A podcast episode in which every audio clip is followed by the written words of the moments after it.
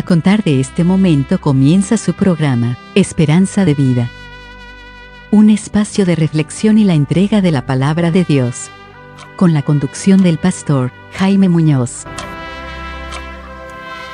Un cordial saludo a todos nuestros hermanos y auditores que nos siguen día a día en estos programas que son están hechos para la radio, pero que también lo, están disponibles para quienes quieran seguirnos eh, como la bajo la modalidad de podcast en varias plataformas. Tienen que buscarlos como Esperanza de Vida, ahí van a encontrar el podcast y pueden volver a escuchar todos estos programas. Así que un saludo cordial, muy contento de estar nuevamente en el aire para poder presentar otro tema.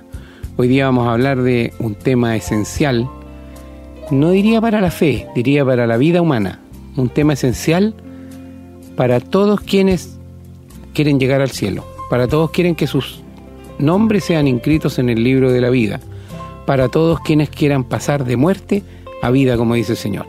Así es que no se lo pierdan, pongan atención. Vamos a, en un minuto más, vamos a partir de lleno con el tema, tal vez sea el más importante para el ser humano. Hermano. Hola, un placer, como dijo mi hermano, estar una vez más con ustedes trayéndoles la verdad de parte de Dios. Y esperamos que ustedes compartan lo que escuchan e inviten a otros a escuchar, porque en pocas partes se habla de la verdad. Y yo creo que ustedes, los que nuestros queridos oyentes, ya se han dado cuenta que nosotros les hablamos la verdad. El engaño viene de parte del diablo, la verdad viene de parte de Dios.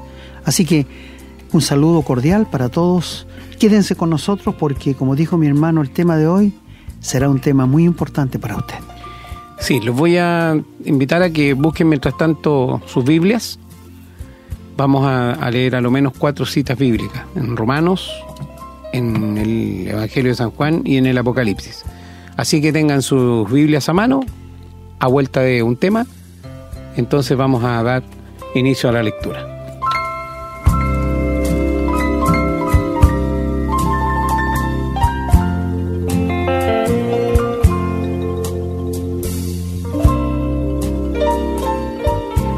Bien, de vuelta ya, los invito entonces a abrir sus Biblias en el libro a los Romanos, en la carta a los Romanos, capítulo 3, los versículos 22 y 23.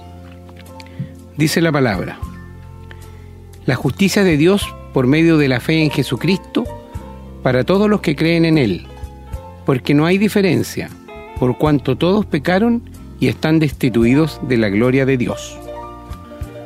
Los invito ahora a revisar en el capítulo 6, vamos a leer el versículo 23. Dice la palabra, porque la paga del pecado es muerte, mas la dádiva de Dios es vida eterna en Cristo Jesús, Señor nuestro. Los invito ahora a buscar en el Evangelio de San Juan, en el capítulo 1, versículo 12. Aquí en el Evangelio de Juan nos dice la palabra, más a todos los que le recibieron, a los que creen en su nombre, le dio potestad de ser hechos hijos de Dios. Y vamos a buscar, eh, por último, el, en el libro Apocalipsis, en el capítulo 3, el versículo 20. En este libro, la palabra nos dice, He aquí yo estoy a la puerta y llamo. Si alguno oye mi voz y abre la puerta, entraré a él y cenaré con él y él conmigo. El Señor se digna dar la más rica bendición a la lectura de su santa palabra. Amén, hermano. Vamos a hablar entonces sobre la salvación. Cómo el, el hombre puede llegar a entender su necesidad y cómo puede Dios satisfacer esa necesidad. Bien, hermano, vamos entonces a un tema y a vuelta del tema nos tiramos de lleno. Gracias, hermano.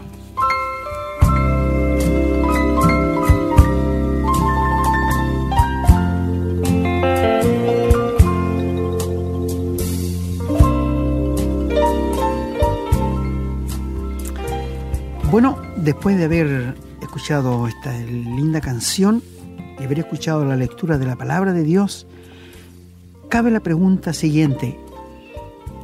¿Usted se ofendería si alguien le dijera que es un pecador perdido? Porque yo le he dicho a personas que son pecadores ante Dios y ellos dicen, bueno, todos somos pecadores. Sí, hay, mucha gente que se ofende, hermano. y, le dicen a uno, ¿y quién eres tú para decirme esto? Correcto. Y no, y no es uno que se lo está diciendo, se está diciendo el Señor en su palabra, ¿no? Exactamente. Pero efectivamente hay gente que se ofende, hermano. Se ofende. Mucho. Pero ¿sabe? Porque la gente siempre piensa en el vecino, en el compañero de trabajo, eso sí que son malos, eso sí que necesitan. Es decir, siempre la gente está buscando personas más malas que ellos. A un tercero. A un tercero, justamente. Pero el primer texto que le leyó nuestro hermano dice allí que no hay diferencia. Por cuanto, ¿qué dice? Todos. No hay ni una sola persona en este mundo que no haya pecado y no peque. Te hago la pregunta, ¿cuántos pecados tiene que cometer una persona para ser pecador? ¿20? ¿50? ¿80? 200, 1000, ¿tú sabes cuánto tiene que cometer? Uno solo. Un solo pecado. Y no hay nadie en este mundo que haya cometido un solo pecado. Pregúntate por un momento. ¿Qué edad tienes? ¿15, 20, 30, 40, 60, 80? ¿Cuántos pecados piensas que has cometido? Y te quiero decir que Dios tiene todo controlado. Está todo anotado. Y si Dios te los enrostrara en tu cara en este momento, tú saldrías arrancando, no sé, para esconderte no sé dónde. Pero Dios los sabe y los conoce. Aún aquellos pecados en tu mente que nunca los has dicho, Dios lo sabe. Yo siempre digo y repito, en cada familia hay secretos de familia que no quisieran que otros supieran. En los matrimonios igual. Hay secretos tanto en él como en ella que no quisiera que otros supieran. Es verdad. Querido amigo, pero Dios lo sabe. Y eso importa. Eso importa. Mira, cuando Adán y Eva fueron puestos en el huerto de Edén, Dios los puso a ellos allí y les dijo que no comieran del árbol de la ciencia del bien y del mal. Dios quería mostrar su autoridad frente a Adán y Eva, pero ellos desobedecieron a Dios y comieron del árbol que Dios les prohibió que comieran. Ahora, ¿qué hizo Dios con ellos? Los disciplinó, los echó fuera del huerto, maldijo la tierra, maldijo los animales, maldijo las plantas y a la mujer le dijo que con dolor daría a luz los hijos lo que al parecer, si no hubiese pecado, los habría tenido sin ningún dolor los hijos. Pero por causa del pecado, las, nuestras queridas esposas tienen los hijos con dolor. ¿Y sabe qué hizo Dios? Tomó al hombre y la mujer y los sacó fuera del huerto y puso ángeles con espada que se revolvían por todos lados para guardar el camino del árbol de la vida. Porque habría sido una gran tragedia, escucha muy bien, que el hombre y la mujer hubiesen comido el fruto de la vida eterna, porque habríamos vivido eternamente pecadores, sin remedio. Maravilloso es Dios. Y los sacó de allí para que no tomaran del árbol de la vida eterna. Y puso una espada que se revolvía por todos lados para guardar el camino a este árbol. De allí todo ser humano está echado fuera de la gloria de Dios. Si tú cometiste un pecado, tú estás echado fuera de la gloria de Dios. Por eso la Biblia dice, no hay diferencia, sean negros, sean blancos, sean amarillos, sean educados, sean ricos, sean pobres, sean religiosos, sean pastores, todos pecaron y están echados fuera de la gloria de Dios. Es decir, no hay retorno a lo que Dios los echó. Nunca más los hombres van a volver al huerto de Edén, jamás. Y te digo, Dios los echó y los dejó sin esperanza, pero a la vez les mostró que si ellos tomaban un inocente animalito, como lo hizo Abel, que tomó una ovejita, hizo un altar y se la ofreció a Dios por sus pecados, diciendo que aceptara ese sacrificio por los pecados que él había cometido, lo cual Dios lo hizo porque lo había dicho que así fuera. Mientras Caín, que podía haberle comprado una oveja a su hermano, no lo hizo, sino tomó del fruto de la tierra porque él fue agricultor y le ofreció a Dios lo mejor, escucha bien, lo mejor que lo que la tierra le había producido la mejor sandía, la mejor papa, el mejor zapallo, y lo puso sobre una ofrenda, pero Dios lo rechazó. Y de allí en adelante, amigo, están las dos religiones que están hasta el día de hoy en el mundo, la por las obras y la por la fe.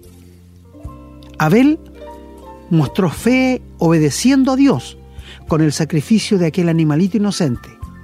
Caín quería ofrecerle lo que él había producido no lo que Dios había dicho que ofrecieran a Dios. Él sabía que tenía que ofrecer un animal, pero él dijo, no, yo te voy a ofrecer lo que, lo que mi sacrificio. Hasta el día de hoy es esto lo que el hombre quiere, ¿verdad? Él piensa que por sus obras, por lo que él está haciendo, Dios tendrá que reconocerlo. Pero mientras haya pecado, Dios no puede reconocer nada bueno en ti, querido amigo. Queremos que entiendas, el problema del ser humano es su pecado. Y mientras el pecado no esté perdonado, limpiado por la sangre del Señor Jesús, no tendrás esperanza ninguna de llegar al cielo ni de tener la vida eterna. Entonces, yo te pregunto, ¿te consideras un pecador? Tú me dirás, mira, yo sí soy pecador, pero hay otros peores que yo. No te compares ni con tu amigo, ni con tu vecino, ni aún con un familiar tuyo compárate con el Señor Jesús. Pónete al lado del Señor Jesús a ver cómo te ves. Te verás podrido. Te verás tan pequeño, te verás como un gusano al lado del Señor Jesús. Y eso somos. Somos seres llenos de pecado. Por esto Dios nos echó del cielo, no tenemos esperanza, por cuanto todos pecaron y están echados fuera de la gloria de Dios, porque somos pecadores. Y quiero decirte que nuestro pecado tiene que ser castigado. Nuestro hermano lo leyó en Romanos 6, 23, donde dice que la paga del pecado es muerte. ¿Sabe, amigo? ¿Sabes tú que el pecado que tú has cometido, que yo he cometido, merece la muerte? Y la muerte es la eterna separación de Dios. La palabra muerte significa separación, el cuerpo del alma. Pero aquí cuando dice que la paga del pecado es muerte, es separado de Dios, tú en el infierno y separado de Dios por toda la eternidad. Esa es la paga del pecado. Mira, tú trabajas seguramente, quizás como profesor, como albañil, no sé en qué trabajas, pero te quiero decir que tú recibes un sueldo por lo que haces, ¿verdad? Claro, tú recibes un sueldo por lo que tú haces y te pagan de acuerdo a ello. Lo que tú hiciste te van a pagar. Tú recibes al final una paga que se llama el sueldo. Aquí dice que la paga del pecado es muerte. Es decir, mereces el infierno. Yo merezco el infierno porque soy pecador. El sueldo, la consecuencia de mi pecado, es el infierno. Eso es lo que dice Dios. Pero gracias a Dios que el texto no termina allí. Continúa. ¿Y qué dice? Más, el regalo de Dios es vida eterna en Cristo Jesús, Señor nuestro. ¡Qué maravilloso! Es un texto que está partido por la mitad. Que dice que la paga del pecado es muerte, pero el regalo de Dios es vida eterna. Muchas personas piensan que la vida eterna es un premio, que Dios se los va a dar según lo que ellos hagan. No, aquí no dice eso. Aquí dice que es un regalo de Dios, no es un premio. Es un regalo que Dios lo quiere dar de pura gracia. No porque lo merezcamos, porque lo que merecemos es el infierno porque somos pecadores.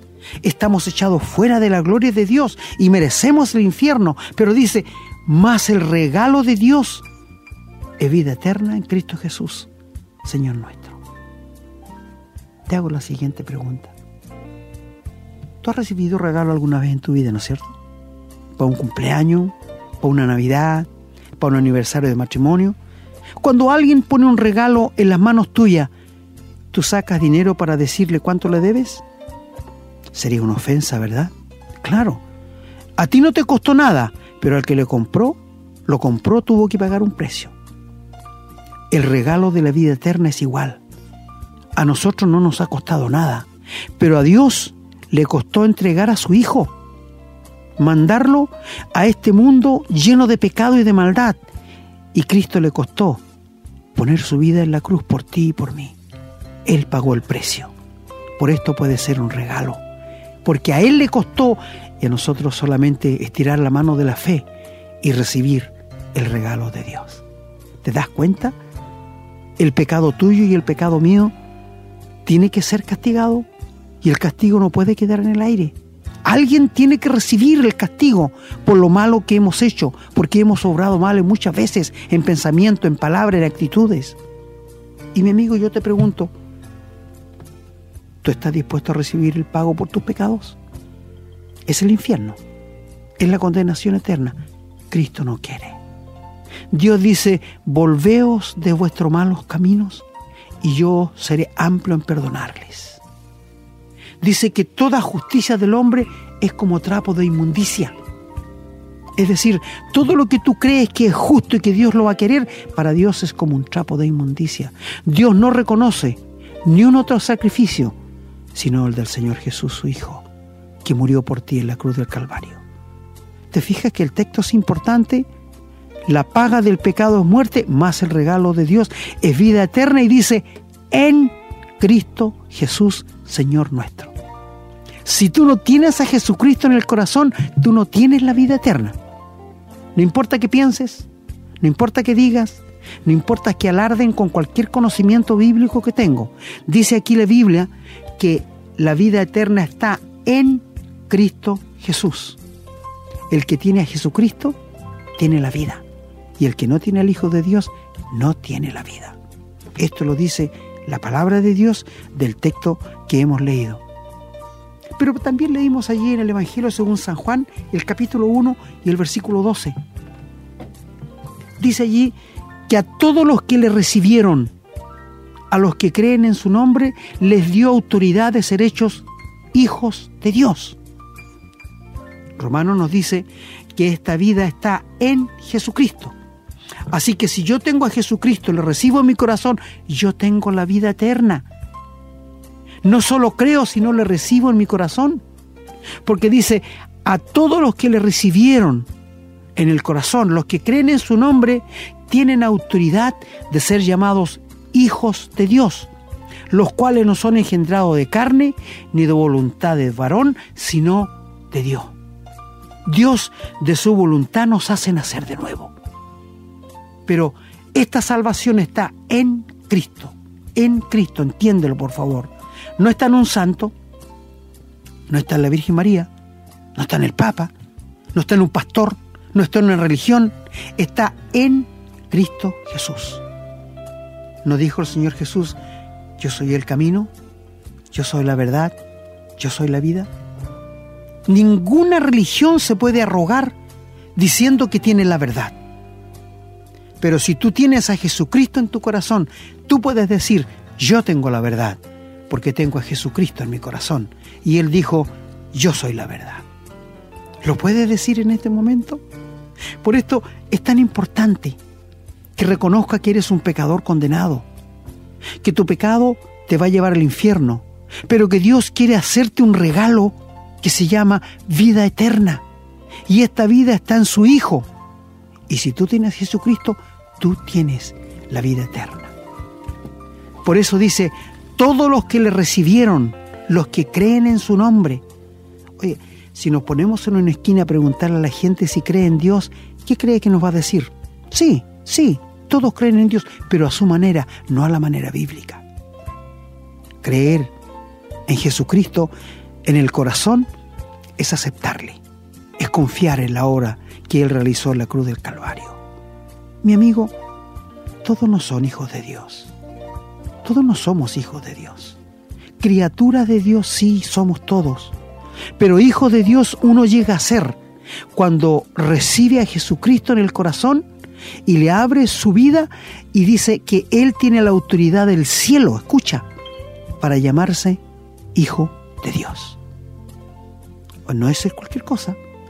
Uno puede estar muy contento de ser hijo de un rey aquí en la tierra, de ser hijo de un hombre muy importante, de ser hijo de un presidente. Pero eso es pálido frente a ser un hijo de Dios. ¿Tú eres un hijo de Dios? No me digas como me dijo alguien, desde que nací soy hijo de Dios. Qué terrible equivocación. Mi amigo, la salvación y el bautismo son para personas responsables que saben lo que están haciendo. Tú tienes un alma que salvar. Tú tienes un alma que no debe ir al infierno. Y esto depende de ti. Si en este momento tú le entregas, te rindes y confías en la obra de Cristo en la cruz y recibes a Jesucristo en tu corazón, tú tienes la vida eterna. ¿Te das cuenta que es importante, amigo? Y por fin, nuestro hermano leyó en Apocalipsis 3:20, en que el Señor dice, he aquí, yo estoy a la puerta y llamo. Si alguno oye mi voz, entraré a Él y cenaré con Él y Él conmigo. En este momento, cuando tú estás escuchando la palabra de Dios, el Señor está golpeando la puerta de tu corazón. ¿Y qué quiere el Señor? Entrar. Él quiere entrar en tu vida. Él quiere que tú abras tu corazón y que le recibas, que le aceptes como el único salvador de tu vida.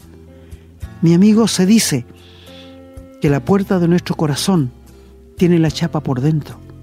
Y si tú no lo abres, Él no la va a forzar. Él solamente va a golpear. He aquí estoy a la puerta y llamo. Si alguno oye mi voz, tú estás escuchando la voz en este momento de la palabra de Dios, la voz del Señor Jesús, que te dice, quiero entrar. Yo quiero entrar a tu corazón y quiero ser tu Salvador. Yo quiero ser el que te dé libertad sobre el pecado, sobre la maldad, sobre la inmundicia y que te dé un lugar en el cielo. El Señor dijo, voy pues a preparar lugar para vosotros, para que donde yo estoy, ustedes estén conmigo. Mi amigo, ¿no quisieras tú abrirle el corazón en este momento al Señor Jesucristo para que entre y decirle, Señor, entra en mi vida? Yo quiero ser un hijo tuyo. Yo reconozco que soy pecador y yo reconozco que mis pecados merecen un castigo, pero tú ya lo recibiste en la cruz del Calvario cuando moriste por mis pecados. Amigo, el que tiene al Hijo tiene la vida. El que no tiene al Hijo de Dios no tiene la vida. ¿Tú tienes la vida? ¿Tú has recibido a Jesucristo como el Salvador de tu vida? alguna vez. Tú me dirás, mire, donde yo voy no se hablan estas cosas. Y te entiendo perfectamente, querido amigo. Porque siento que en muchas partes no se habla de la salvación, de la cruz de Cristo, del perdón de los pecados. Y siento que los hombres hayan torcido tanto la palabra de Dios para hablar otras cosas en vez de lo que Dios dice. Por esto la Biblia dice que hay camino que al hombre le parece derecho, pero su fin es camino de muerte. Revisemos un poquito. ¿Tú eres pecador? ¿Te consideras un pecador que mereces el infierno? ¿Tú sabes que la paga del pecado es la muerte y la separación eterna de Dios? Pero también tú sabes que el regalo que Dios te quiere dar es la vida eterna. Esto es lo que Dios te quiere dar. Yo he estado en algunas liturgias cuando una persona está muerta y allí dicen que por todas las obras buenas que hizo este difunto, que Dios le, otorgue y le dé la entrada en el cielo. Amigo, ¿cómo el diablo se reirá? Eso es como confiar en un castillo de arena que en cualquier momento va a caer. Pero la seguridad que Dios te da es la seguridad eterna. ¿Quieres tú tener esta seguridad? ¿Estás conforme en la religión donde estás? ¿Hasta dónde te va a llevar tu religión? ¿Te da esperanza para después de la muerte? El Salmo 49 dice en el versículo 13, Este es nuestro Dios que nos guiará más allá de la muerte. ¿Hasta dónde te va a guiar el Dios que tú tienes? ¿Te va a guiar más allá de la muerte? ¿Sabes qué va a pasar contigo después de la muerte? Vamos a hablar de estos temas en unos capítulos más adelante sobre la muerte. Porque es importante, porque hay mucha ignorancia en cuanto a esto, amigo. Mientras hay vida y esperanza. Pero una vez que muere, no podemos hacer nada más por la persona. Ni podemos orar, ni podemos rogarle a Dios. No, no, no, no. Está establecido para los hombres que mueran una sola vez y después el juicio. Mi amigo, Dios te ama. Y está golpeando a la puerta de tu corazón en este momento para que tú le abres y le invites a entrar. Si le rechazas, este es el peor pecado que tú habrás cometido en tu vida, porque te voy a decir, este pecado te va a llevar al infierno. Dios te pone el remedio al alcance de tu mano. Si tú lo rechazas, es el peor pecado que un ser humano puede cometer, rechazar el regalo de Dios.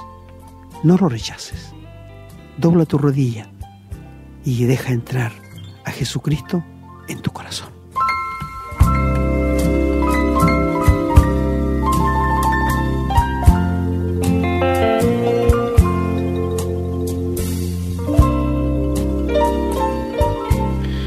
Bueno, hermanos, creo que hoy día hemos tocado un tema esencial para todo ser humano. Sin este proceso, si se me permite la palabra, que el Señor ha dejado para que podamos ser salvos, no podemos ser salvos. Hay que recibir a Jesucristo para ser salvo. Porque también pienso un poco, el que no quiere recibir a Jesucristo lo está rechazando y por lo tanto no puede esperar ir al cielo. Además está dejando a Dios como mentiroso, porque el Señor dijo que esa era la forma, Él puso ese plan, no puso otro. Y si yo digo, no, yo me puedo salvar de otra manera, entonces no le creo a Dios. Para mí Dios es un mentiroso. Hay que entender que Dios no puede perdonar el pecado. No es que no quiera, no puede. El Señor no puede decir que tú te arrepientes y yo te perdono, porque el Señor dijo que la paga del pecado es la muerte. El Señor no cambia. Por lo tanto, la única manera de pagar el pecado es con la muerte. Y es por eso que el sacrificio expiatorio de Jesucristo muriendo Él por nuestro pecado, es lo que hace que podamos nosotros ser salvos. Pero el Señor dijo que había que creer en este sacrificio, aceptar al Señor Jesucristo como Salvador. De otra manera, hermano, estamos creándonos un Dios a nuestro gusto, estamos creándonos un plan de salvación que nos acomoda. Y, si usted lo piensa bien, es absurdo, porque ¿por qué resistirse a esto? ¿Qué daño me podría causar a mí resistir, o sea, aceptar al Señor Jesucristo como Salvador? El único daño, entre comillas, sería no querer seguir viviendo mi vida de pecado, porque tengo que renunciar a ella. Si es distinto decir yo creo en Dios que decir que yo le creo a Dios, que es muy diferente creerle a Dios que creer en Dios, ¿no es cierto? Así que, bueno, esperamos que este programa haya sido de aporte para aquellas personas que todavía tienen dudas. Sabemos que nuestros hermanos, los que conocen al Señor, conocen esto. Y es bueno, igual que lo vuelvan a escuchar, porque nos, nos ayuda a reforzar a veces las palabras que nos faltan cuando uno quiere enseñarle a otra persona. Pero para aquellos que no conocen al Señor y, andan buscando a Dios, porque hay personas que no lo buscan, no lo van a encontrar y hasta que se van a encontrar con la sorpresa, como se debe haber encontrado este científico que murió hace poco, que era ateo, Hopkins, Hopkins, que él era ateo recalcitrante, bueno, dejó de ser ateo cuando murió, porque se encontró ahí con el Señor. Pero aquellos que andan buscando al Señor tienen que comprender y que hay un plan, hay una manera que el Señor dejó para poder ser salvo. Y salvo significa que el Señor me limpió de mis pecados, pues hermano. Significa que, que soy una blanca paloma, aunque haya hecho las atrocidades más grandes, que ya no las voy a volver a hacer, obviamente, cuando he aceptado al Señor. Así que esperamos que haber llegado con estas pocas palabras a alguna persona que estaba en la duda, que no sabía cómo era, ahora lo sabe. Porque como usted bien lo ha dicho varias veces, hermano, de esto no se habla en muchas iglesias. De hecho, no se predica el Evangelio, no se predica la salvación. Se predican muchas cosas que son textos bíblicos, pero que no tienen mayor sentido y no tienen, no tienen el efecto que va a tener entender el plan de salvación. Por eso que insisto, por eso que me he tomado este minuto y he vuelto a darle vuelta sobre el mismo tema una vez más, que esto de hoy día quizás sea lo más importante que nosotros podemos transmitirle, especialmente a aquellas personas que no lo conocen. Así que gracias una vez más, gracias por abrirnos las puertas, gracias por poner atención y gracias por ser los auditores fieles que están siendo, porque nosotros sabemos que nos están escuchando y los invitamos una vez más a escribirnos al correo electrónico contacto arroba esperanzadevida.cl para que nos hagan llegar sus inquietudes, sus comentarios, para que nos cuenten si han sido salvos y poder acompañarlos. Nosotros esos, esos comentarios eh, los tomaremos con la debida, con el debido respeto, con la prudencia y con la privacidad que corresponda, pero nos alimentan y nos sirven muchísimo para saber cómo estamos llegando a ustedes. Hermano, la palabra es suya. Bueno, yo me despido, perdón, yo me despido ahora, así que ya no, no retorno al micrófono, esperando encontrarlos en un próximo programa. Que el Señor los bendiga. Gracias, hermano. Bueno, eh, el plan de salvación que hemos puesto recién es el, la salvación a la manera de Dios no a la manera del hombre. Esta es la manera de Dios, que Él nos perdona de pura gracia, no porque lo merezcamos, porque lo que merecemos es el infierno, pero su gracia, Él sale a nuestro camino para salvarnos gratuitamente, sin nada que tengamos que hacer. La justicia de Dios es esta, de que Él está dispuesto a perdonar al más vil de los pecadores que confía en la muerte de Cristo en la cruz esta es la justicia de Dios, porque Cristo cuando murió satisfizo y reivindicó el nombre de Dios aquí en la tierra. Así que amigos, tal como dijo mi hermano, estaríamos muy contentos de recibir sus comentarios y de saber que alguien ha recibido a Jesucristo en el corazón y ha pasado de muerte a vida, porque esto es, es lo más lindo que puede pasar a tu vida. Y nos gustaría recibir los comentarios y ojalá que nos diga si han nacido nuevo. Nos encontraremos en un próximo programa. Que el Señor les bendiga junto a su familia. Hemos presentado su programa, Esperanza de Vida, un espacio de reflexión y enseñanza para la vida cristiana. Nos gustaría volver a contar con su sintonía. Que tengan un muy buen día.